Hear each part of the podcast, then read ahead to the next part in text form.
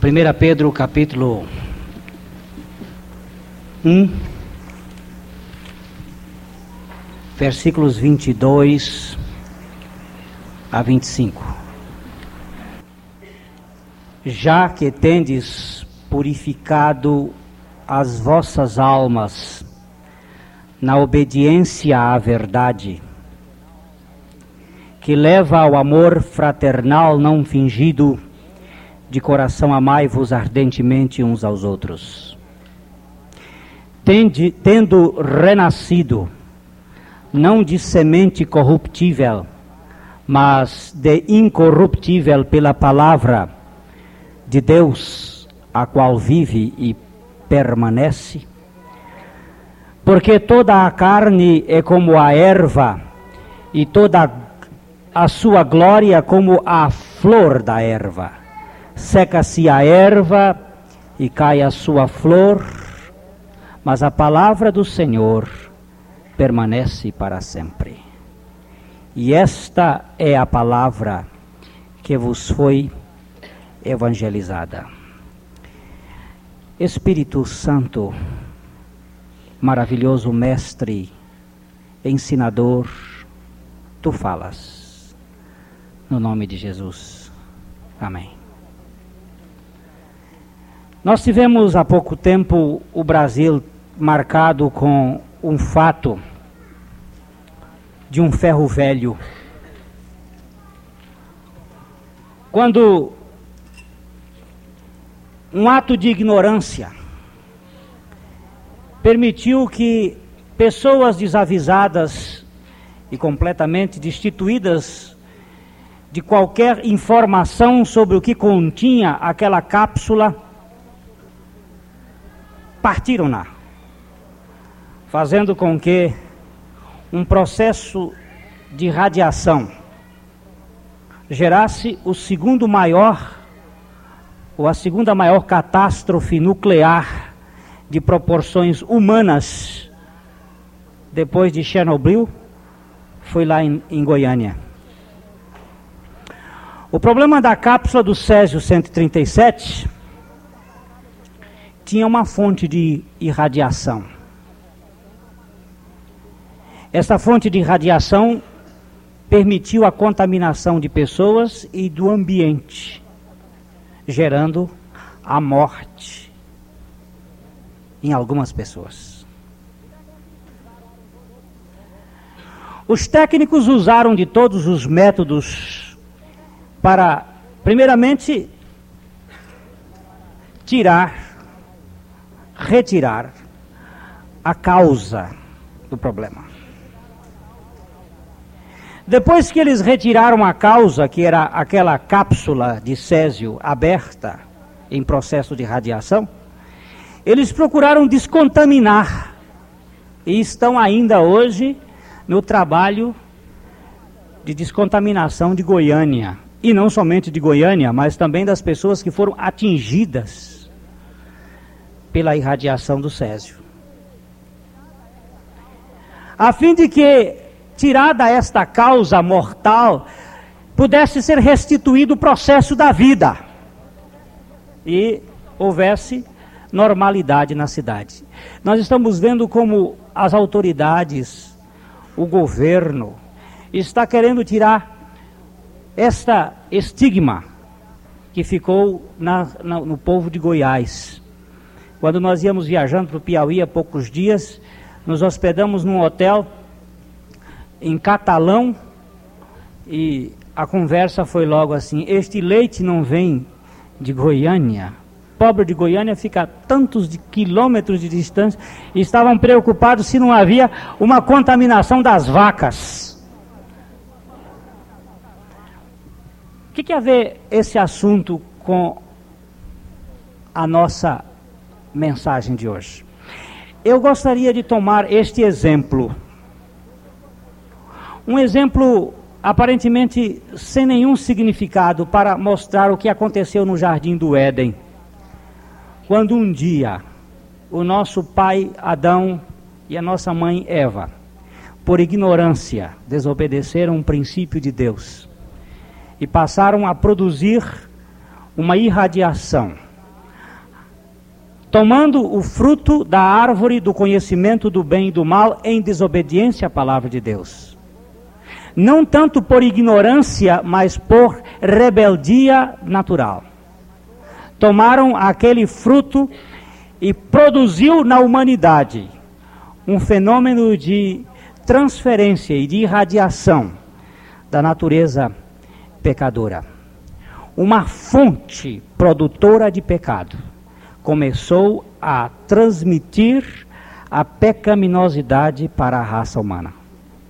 O ser humano passou a ser, no ventre materno, portador de uma dose letal de pecado, uma dose capaz de matá-lo espiritualmente. O homem nasceu morto para a vida espiritual, completamente destituído de vida significativa, de vida divina. O ser humano passou a contaminar esta vida de pai para filho. Todo filho gerado no ventre da mulher já traz a contaminação do pecado. E não existe nenhum processo de descontaminar por meio daquilo que nós chamamos ou cultural, ou sociológico, ou religioso. Não existe nenhum meio. Humanamente impossível. O ser humano é um ser aberrante. É uma, parece como disse uh, um pensador inglês, houve um erro de engenharia genética. Houve uma, uma destruturalização na forma de ser do homem. Já nasce, e como diz a Bíblia, e se desencaminham a proferir mentiras. Mas Deus, que é rico em misericórdia, por causa do grande amor com que nos amou, enviou Jesus Cristo para proceder o processo de descontaminação do homem. A palavra de Deus nos disse no texto lido: já que tendes purificado as vossas almas. O processo da purificação, ou fazer puro uma coisa que está impura, é o processo divino de libertar o homem desta contaminada ação do pecado. E eu gostaria de seguir hoje mais uma vez o caminho divino em Cristo Jesus para descontaminar o ser humano.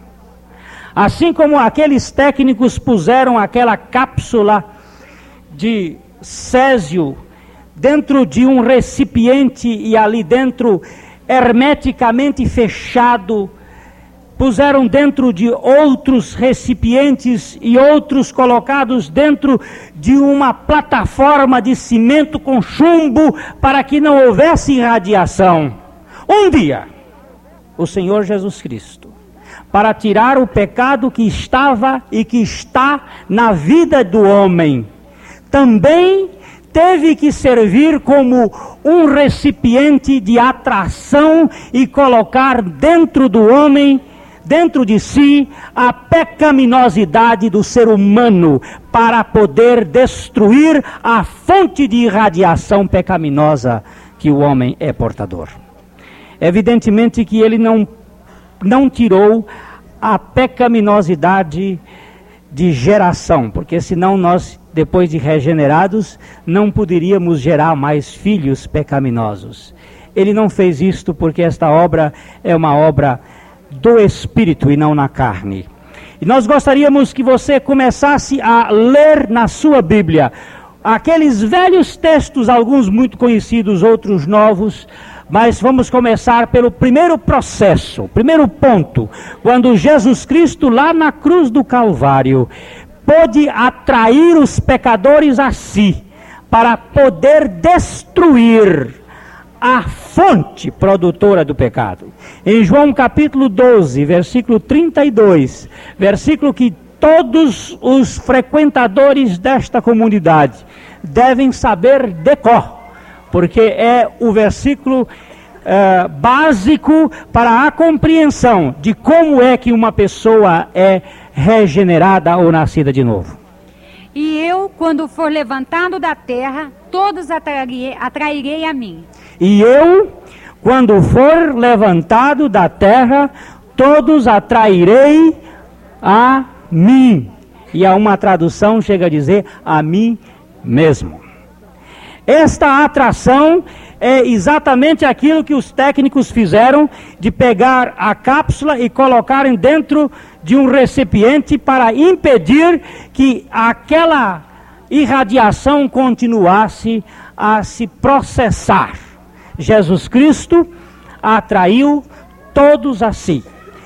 E ele levou, juntamente com a fonte produtora dos pecados, aquilo que o, esta fonte produz, que são os próprios pecados.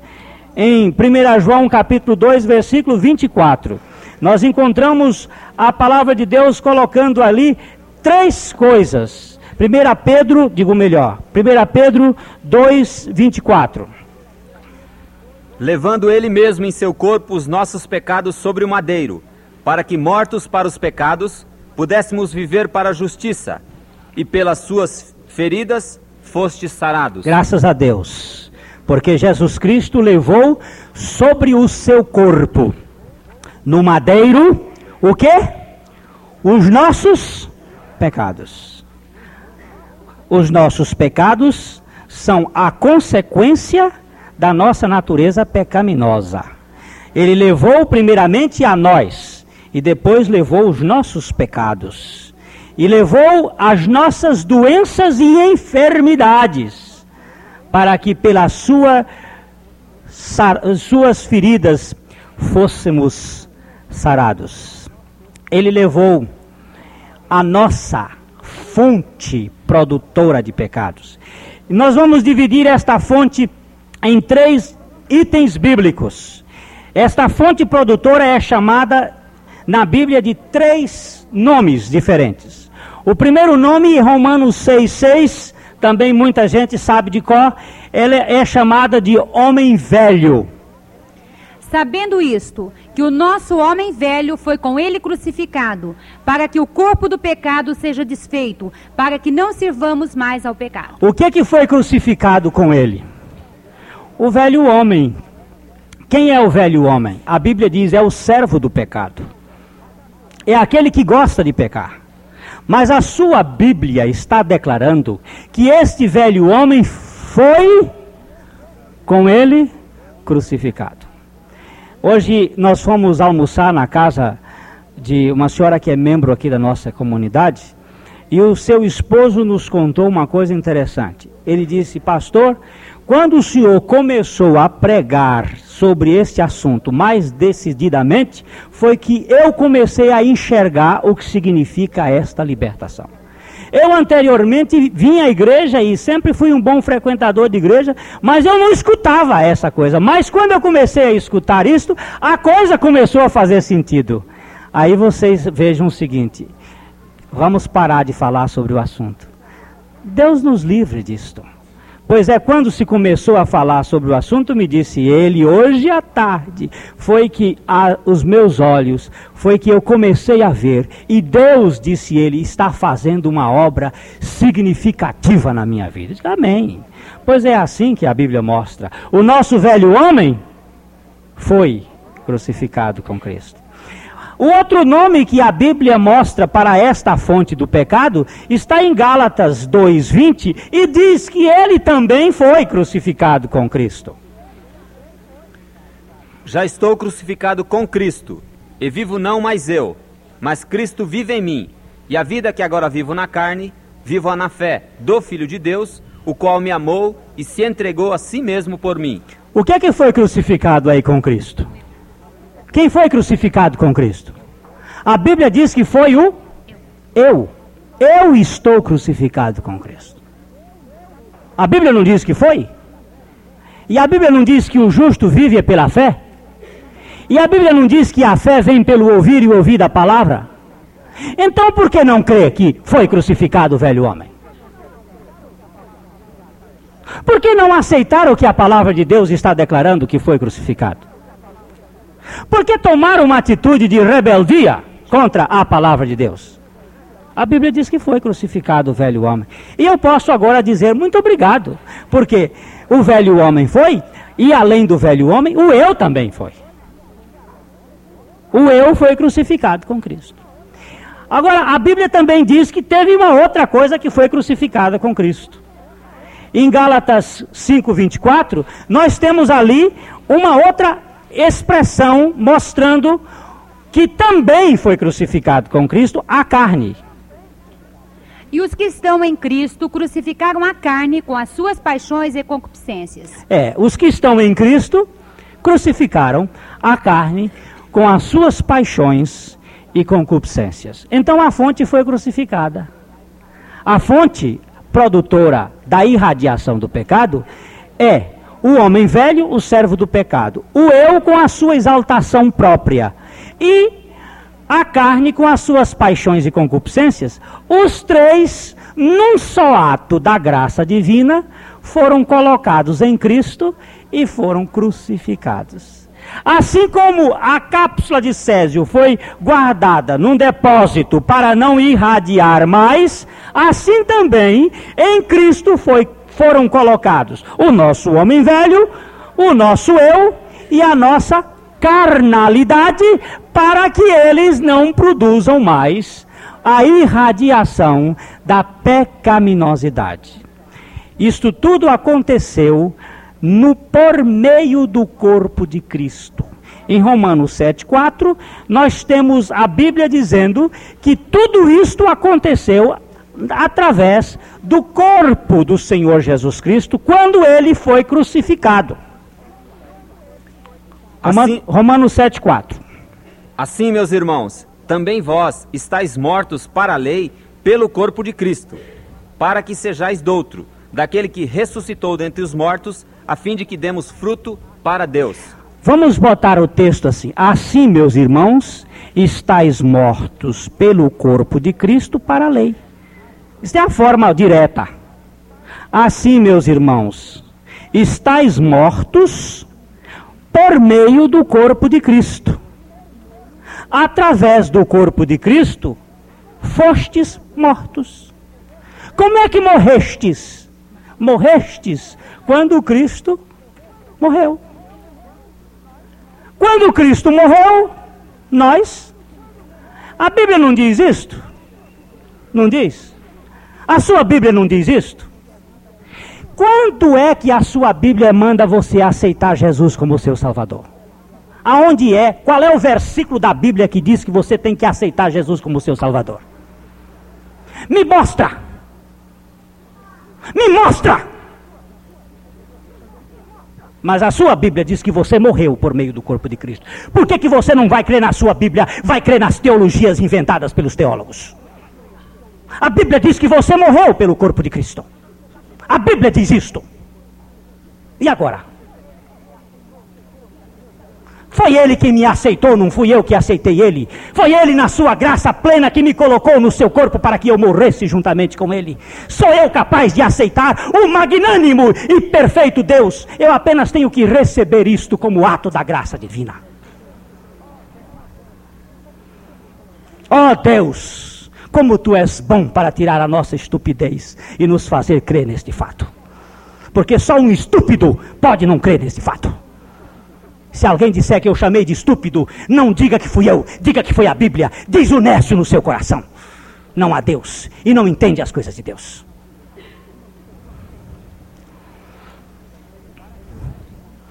Jesus Cristo veio para tirar o pecado. Aleluia? Primeira, é, João 1, 29 nos revela que ele veio para tirar. Veio para tirar a irradiação maléfica do pecado. Veio para tirar o césio 137. Césio 137, não. Césio 666. O Césio do homem. Porque o número da besta é 666 que é o número do homem, é o número do pecado, e ele veio para destruir o pecado e veio para tirar. No dia seguinte, João viu a Jesus que vinha para ele e disse: Eis o Cordeiro de Deus que tira o pecado do mundo. Aleluia! Tira ou não tira? Tira, tira. Agora, depois que a cápsula foi enterrada, foi guardada, que os técnicos guardaram a cápsula, foram descontaminar o ambiente, foram limpar o ambiente, foram tirar as coisas que estavam contaminadas, até as pobres das mangueiras foram cortadas. Cachorro foi morto, galinha, pato.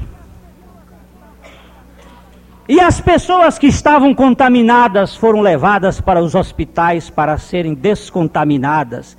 Algumas morreram porque o grau de contaminação já tinha chegado a índices elevados. Outros estão aí num processo já bem adiantado, já quase eliminando a contaminação. O azul da Prússia foi utilizado para concentração, para retirar o, a contaminação do césio. E agora nós temos o vermelho do carmesim do Calvário para tirar a contaminação do pecado.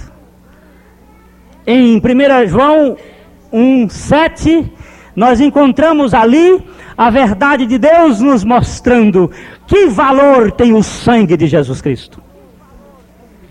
Mas se andarmos na luz, como Ele na luz está, temos comunhão uns com os outros e o sangue de Jesus Cristo, seu Filho, nos purifica de todo pecado. Oh, aleluia!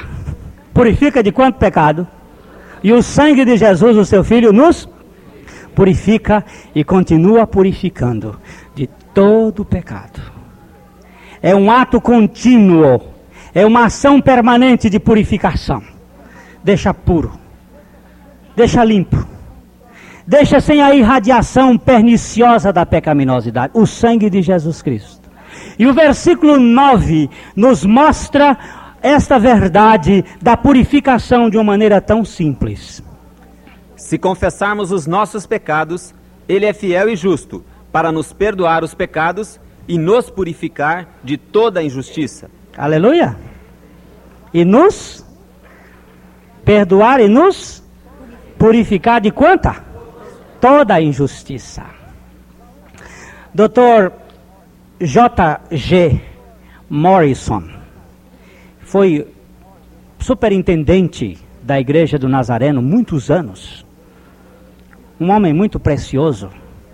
Ele conta uma história que quando ele era pequeno, a mãe dele tinha uns patos brancos, muito lindos.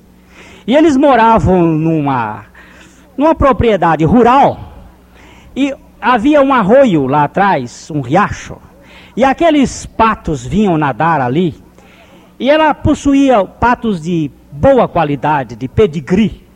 E aqueles patos, inclusive, ganharam concursos especiais na, lá nos Estados Unidos. E um dia ele estava brincando com o estilingue e estava o pato preferido da sua mãe, que era um pato que havia ganho o concurso nacional em patologia, né? Era um pato todo especial, um pato branco bonito.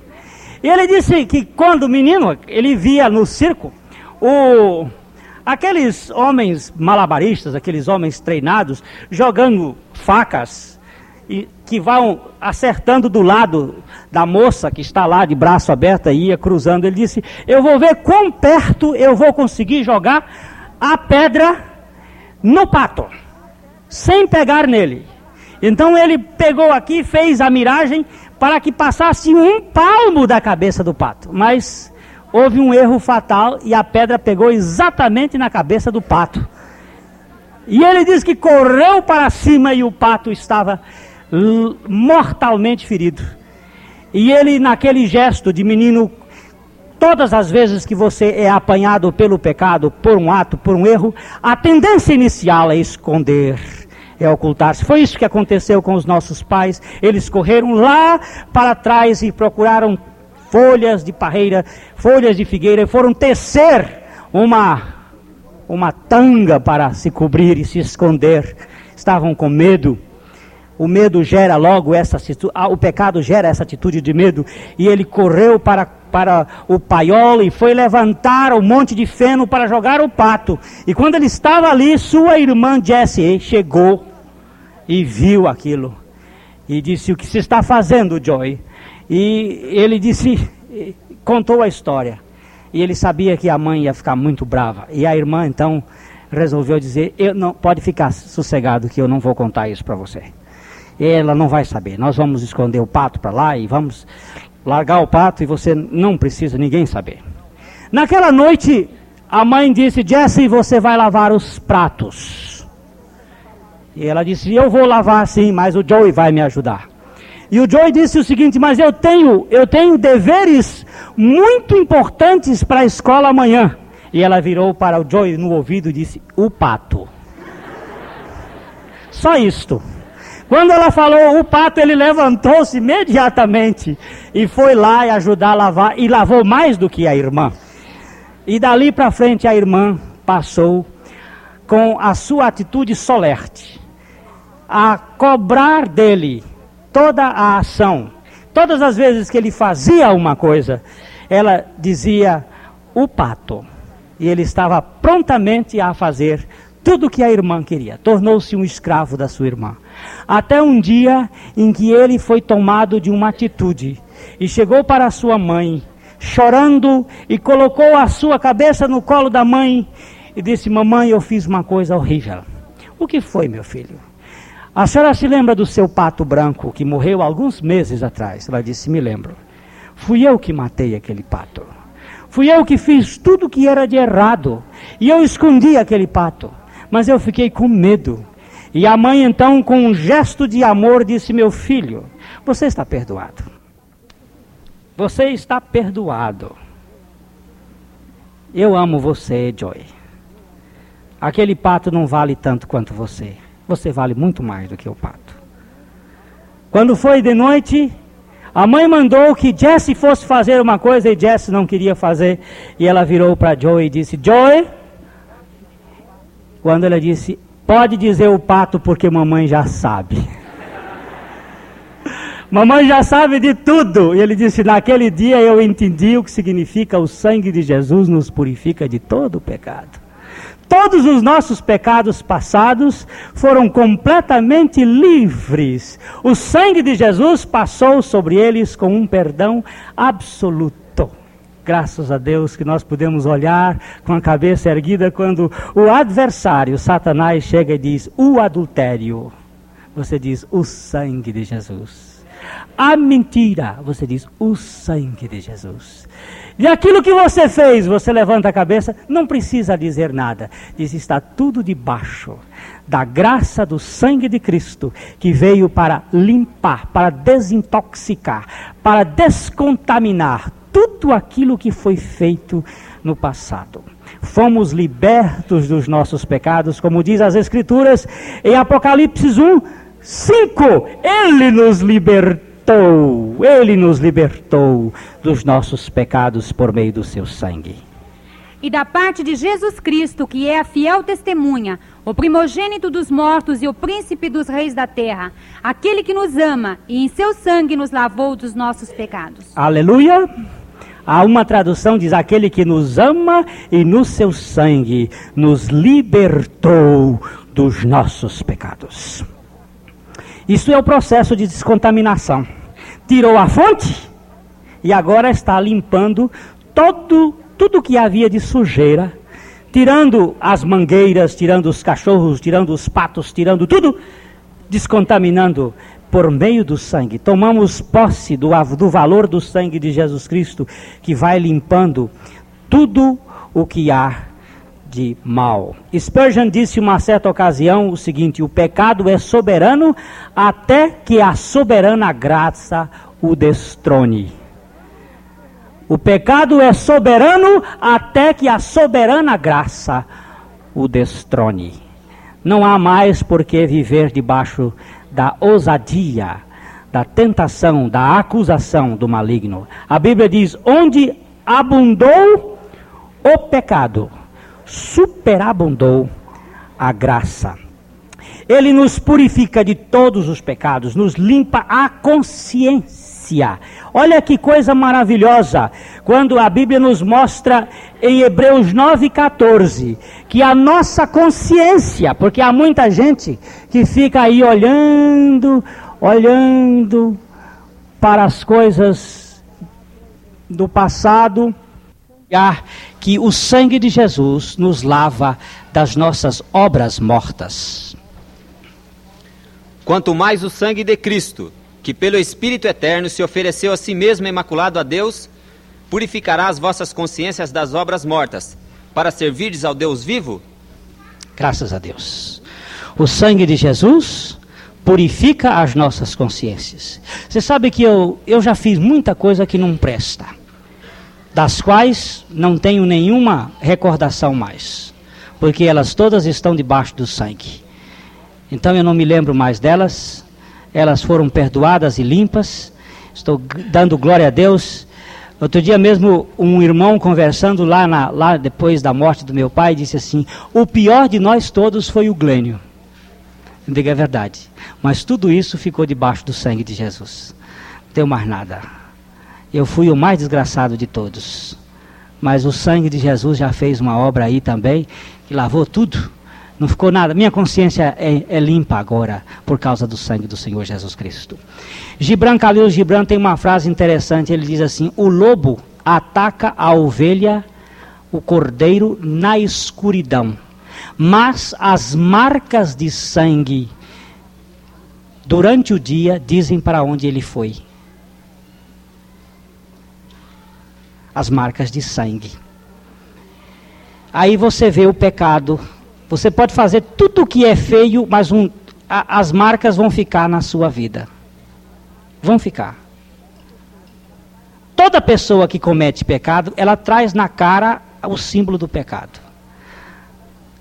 Vocês podem, não precisa fazer leitura fisionômica não, mas traz no rosto, estampado na face, a, a pecaminosidade.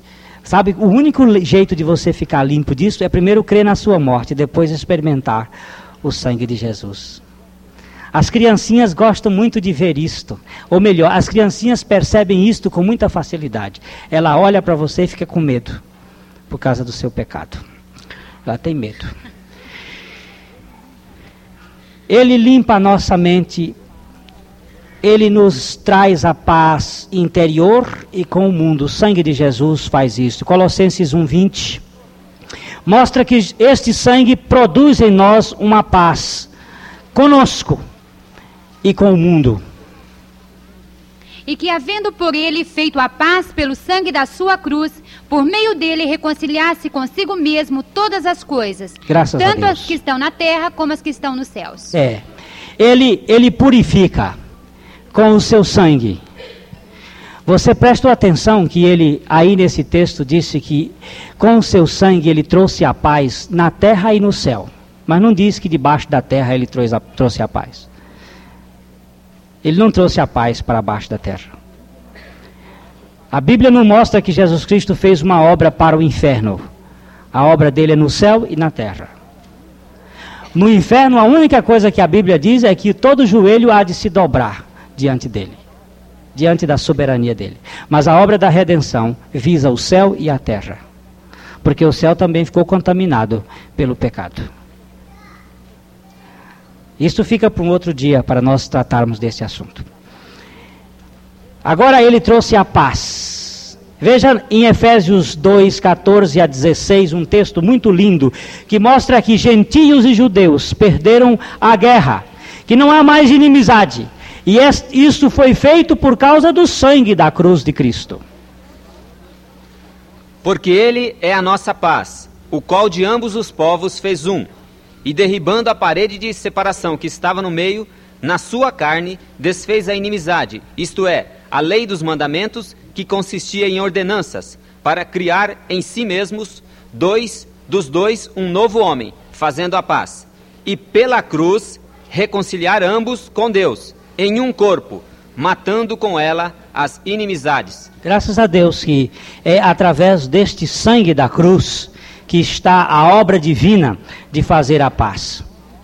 Se você tem um inimigo, você prega para ele a obra da cruz e acabou a inimizade.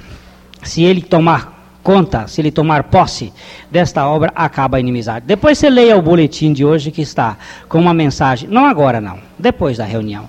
Você vai encontrar uma série de informações muito preciosas que mostram que uma vez morta essa natureza, acaba qualquer inimizade. Agora ele, ele faz o pecador justo pelo sangue. Ele faz matando, mas também pelo sangue, como diz Romanos 5:9, este pecador é feito limpo, é feito justo pelo sangue da sua morte. Logo, muito mais agora, sendo justificados pelo seu sangue, seremos por ele salvos da ira. É, justificados pelo seu sangue. O sangue serve como descontaminador de toda a, a impureza, de toda a sujeira dos pecados cometidos. E, por fim, neste aspecto aqui da, do sangue, ele traz um avental. Eu fiquei tão achando tanta graça daquela senhora que agora voltava para, para Goiânia, não é? E o marido dela, a repórter perguntou para ela assim: O senhor estava muito apreensivo com, com a sua mulher? Ele disse: Eu estava, eu ficava aqui grudado no rádio noite e dia querendo saber notícia dela. E ele disse: O senhor estava com muito medo? Ele disse: Qual, O que é que pagaria no mundo essa velhinha que a gente tem? Eu achei aquilo tão gracioso. Aquele, o que é que pagaria? Eu não poderia perder essa velhinha. Mas quando a velhinha foi chegando lá em Goiânia, ela vinha com um aventalzinho tapado na cabeça. E, só que o aventalzinho era verde. E eu achei engraçado porque o aventalzinho da Bíblia é branco. Nós temos em Apocalipse 7 versículo 14, dizendo que esse avental que ele manda vestir é um avental branco, porque foi lavado no sangue do Cordeiro. E eu disse-lhe: Senhor, tu sabes. E ele disse-me: Estes são os que vieram de grande tribulação e lavaram seus vestidos e os tornaram brancos no sangue de Cristo, Aleluia. Cordeiro. Aleluia. Foi no sangue de Jesus Cristo, Cordeiro de Deus, que foram lavados os nossos vestidos. Eu hoje vim até pregar de paletó branco. Branco, mas o meu branco aqui não é tão branco quanto o de. O branco tem uma coisa engraçada. Enquanto que o preto absorve os raios, o branco ele esparge os raios solares. O branco, inclusive, as casas, quando são muito quentes, se pinta o teto de branco por fora, para que os raios esparjam, saiam. Em vez de haver uma concentração, agora uma difusão destes raios. Este branco aqui serve como, como alvura da graça de Deus. Quando eu ia chegando ali, me gritaram assim: alvo mais que a neve, pastor, digo, vestido com a roupa do sangue. A roupa, o avental de Deus faz a gente puro. Não é o avental, não é a roupa usada para dar uma brancura externa, mas é porque essa brancura vem do coração, vem de dentro. Agora, depois que ele tira a fonte, que ele purifica, ele vai dar a vida. Uma vida eterna, uma vida significativa. Sua missão é dar vida, mas só poderá dar vida depois de retirar a fonte de radiação e descontaminar o homem.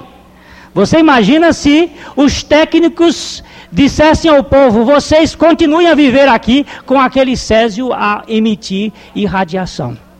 Ou então ter tirado a fonte e ter deixado a contaminação lá. As pessoas iam ficar contaminadas. Então Jesus tirou a fonte, tirou os pecados e agora ele introduz a sua vida. O que foi que Jesus veio fazer? O que, que diz João 10, 10? O que, que a palavra de Deus nos mostra em João 10, 10? O ladrão não vem senão a roubar, a matar e a destruir. Eu vim para que tenham vida e a tenham com abundância. Amém. Ele veio para dar vida. Mas vida com contaminação mata. Tem que tirar o processo mortífero, o processo que gera a morte, para depois colocar a vida. Jesus não poderia colocar a sua vida dentro daquilo que gera a morte. O que, que é o que o pecado faz? O salário do pecado é a morte. Você acha que Jesus ia pegar no lugar onde tinha pecado que gera a morte, colocar a vida dele? O que, que ia acontecer? A vida ia ficar contaminada pelo pecado. Então ele tirou a fonte, descontaminou o ambiente e aí pôs a sua vida. Olha como os técnicos foram aprender na Bíblia as coisas. Foi assim que Jesus fez. A ciência não vai inventar nada novo, não, porque tudo está lá. Romanos 5, 8 a 10 diz que ele primeiro nos tira os pecados, para depois nos dar a sua vida. Mas Deus prova o seu amor para conosco em que Cristo morreu por nós, sendo nós ainda pecadores. Logo mais, muito mais agora, sendo justificados pelo seu sangue, seremos por ele salvos da ira. Porque se nós, sendo inimigos, fomos reconciliados com Deus pela morte do seu filho, muito mais, estando já reconciliados, seremos salvos pela sua vida. Opa! Se quando nós éramos pecadores, ele nos reconciliou pela morte do seu filho, tirou a contaminação, agora que estamos descontaminados, seremos salvos pela introdução da sua vida. Ninguém é salvo pela morte de Cristo. Nós somos salvos pela ressurreição de Cristo.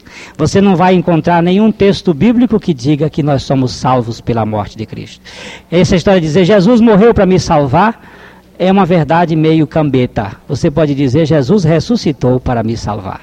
Se com tua boca confessares a Jesus como o Senhor e em teu coração creres que Deus o ressuscitou dos mortos, serás salvo. Se é salvo, é pela ressurreição.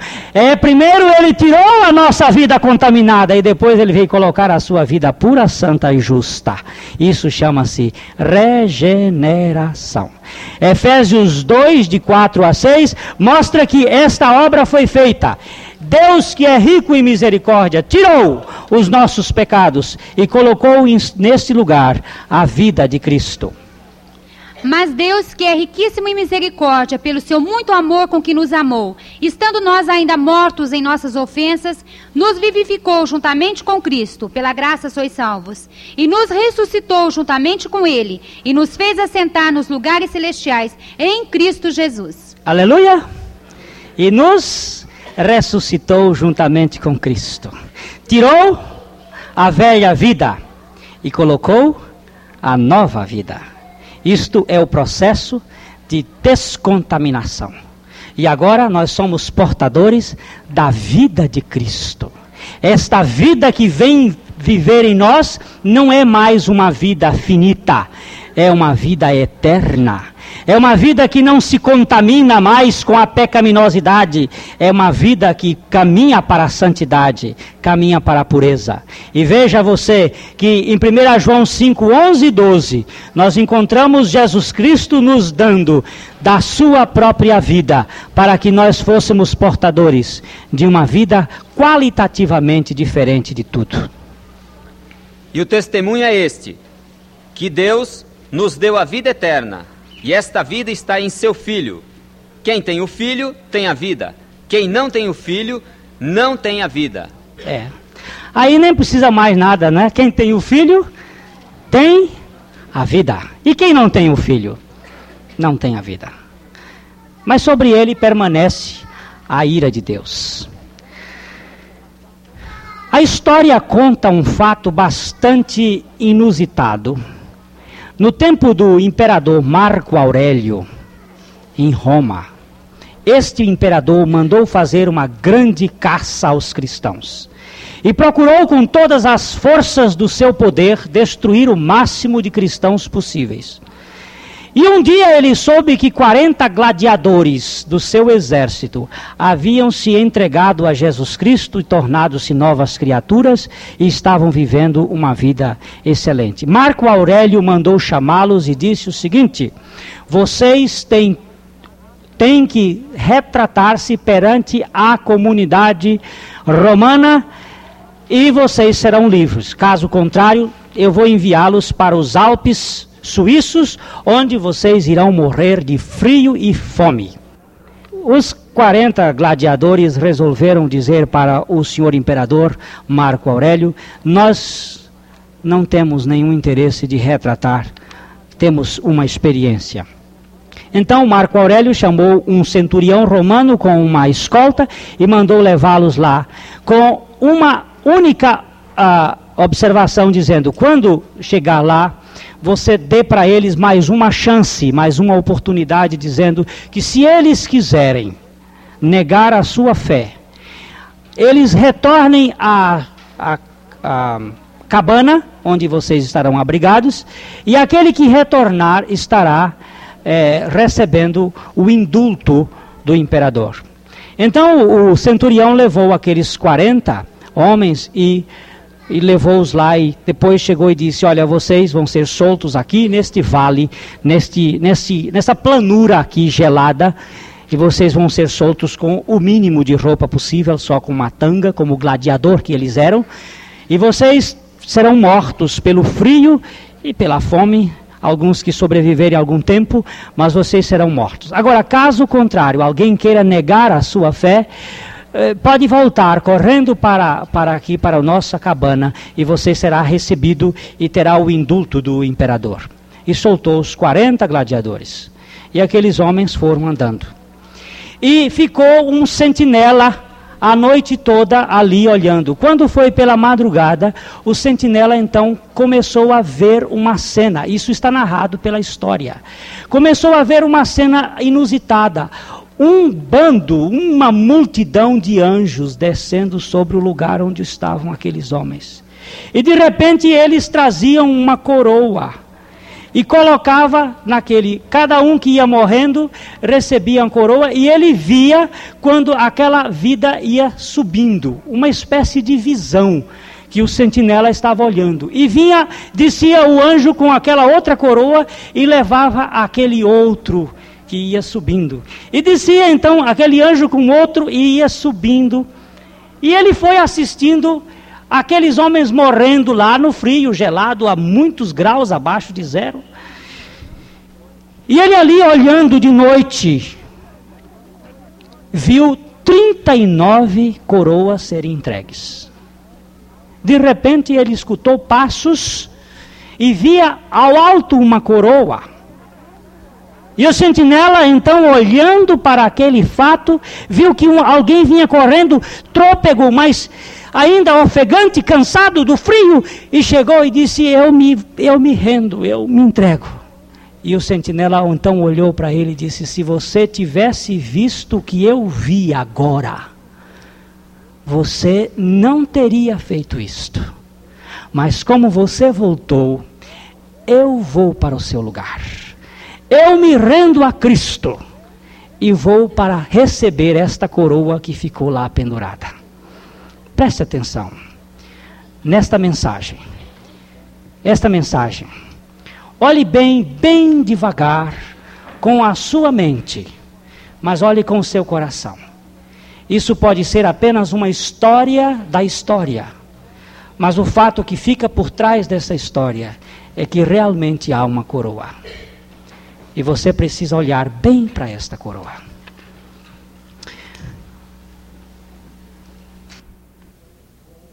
Contemplo essa cruz, porque nela Jesus deu a vida por mim, pecador. Sim, eu amo a mensagem da cruz.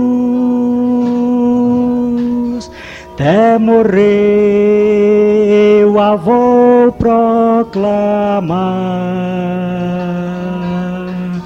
Levarei eu também minha cruz, até por uma coroa trocar desta glória dos céus, o Cordeiro de Deus ao Calvário humilhante baixou. Esta cruz tem para mim atrativo sem fim porque nela Jesus me salvou. Sim, eu amo a mensagem da cruz. Até morreu a vou proclamar. Levarei eu também minha cruz, até por uma coroa trocar. Nesta cruz padeceu e por mim já morreu, meu Jesus, para dar-me perdão. E eu me alegro na cruz, dela vem graça e luz para minha santificação. Sim, eu amo a mensagem da cruz. Até morreu a vou proclamar. Levarei eu também minha cruz, até por uma coroa trocar. Nesta cruz encontrei a atração de Jesus que me fez de sua morte tocar. Foi ali que me vi, sim pregado na cruz, para um novo homem ressuscitar. Sim, eu amo a mensagem da cruz. Até morreu a vou proclamar. Levarei eu também minha cruz, até por uma coroa trocar.